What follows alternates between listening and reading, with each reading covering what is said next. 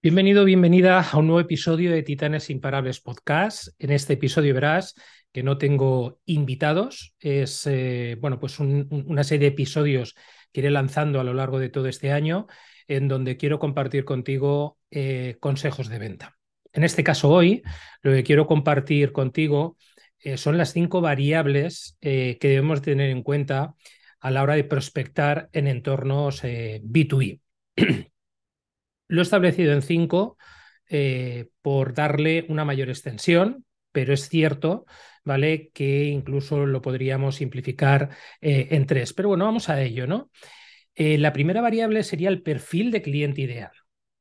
Y ojo con esto porque muchas personas se hacen un jaleo tremendo entre lo que es el perfil de cliente ideal y el valle persona. Aquí en este caso en, entornos B2B estamos hablando de dos cosas totalmente distintas, ¿vale? El perfil de cliente ideal en empresas B2B eh, se refiere a un perfil de empresa en concreto, que además eh, de alguna manera incluye criterios de negocio em, y de alguna manera idoneidad de empresas que son más afines con tu estrategia. ¿Por qué es importante tener esto definido?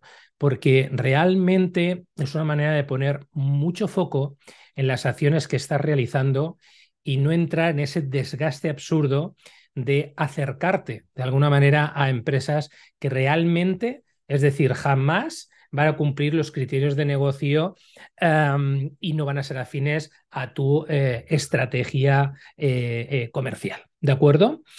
El buyer persona, por contra, es una representación de, mm, gráfica del interlocutor o interlocutores que realmente contratan tus productos o, servicios y que eh, están identificados dentro de una empresa, pues desde los puestos de CEO, eh, los directores de tecnología, em, los directores de compras, eh, direcciones de personas, etcétera, etcétera.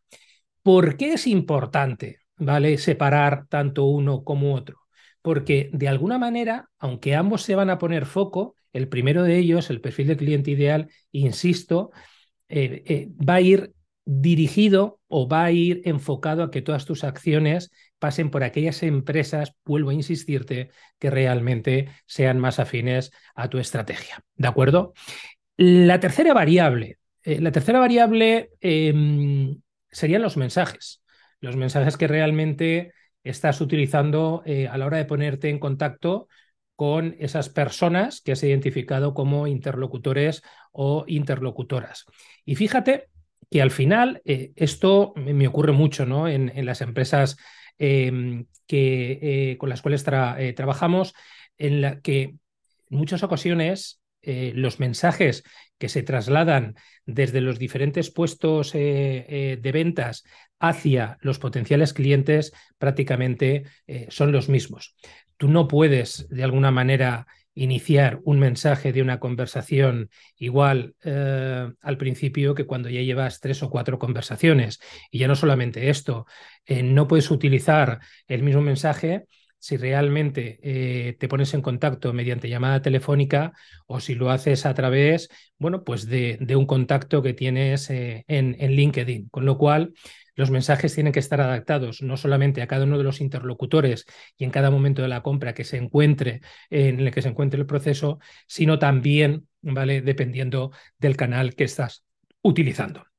Em, eh, la cuarta variable sería, de alguna manera, el proceso, el proceso comercial que tú estás teniendo en cuenta para eh, acercarte a, un potencial cliente, una cuenta la que realmente pues, está alineada con tu, con tu estrategia comercial.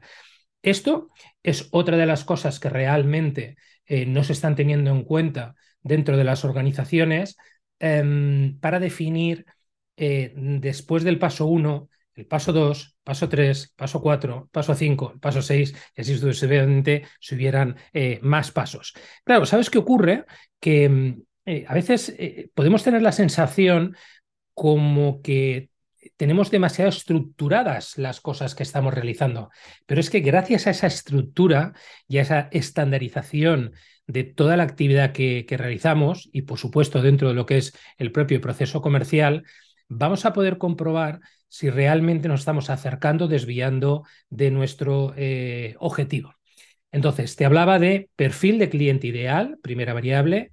Dos, buyer persona. Tres, los mensajes adaptados a cada interlocutor y, dependiendo y adaptados también a cada canal. Cuatro, el proceso comercial. Y luego, en quinto lugar, y no menos importante, pues el equipo de personas que está en contacto con clientes o incluso aquellos que están en la parte trasera de la, de la empresa. Eh, fíjate que en este último punto, lo que observo eh, cuando eh, iniciamos el desarrollo de un proyecto es que hay como dos tipologías de personas. Aquellas personas Em, que son como más caóticas, ¿de acuerdo? Y aquellas que están como más estructuradas. Pero lo que sí que observamos de manera general es que digamos que no están alineados las personas que están dentro de este de estas variables, por así decirlo, de prospección con el resto de la organización. Y aquí es donde se producen eh, muchas fracturas. El segundo punto que también estamos observando aquí en este sentido es la propia mentalidad de las personas, eh, pero bueno, de esto te hablaré en un próximo eh, podcast. Em, hasta aquí lo que hoy te quería comentar en este episodio. espero que te, que te ayude a estructurar mentalmente, bueno, pues eh, esas cinco palancas eh, que en todo proceso eh, de comercialización B2B has de tener en, en, cuenta y evidentemente te ayude pues a, aterrizar cada uno de los aspectos que tienes que tener en cuenta para que tus probabilidades de vender sean mayores. si necesitas localizarme, eh, puedes hacerlo directamente en www de salesvalley.net. Eh, ahí eh, tienes un mail de, de, contacto en el que, bueno, pues respondo lo más rápido posible, lo más rápido que me permite mi, mi agenda.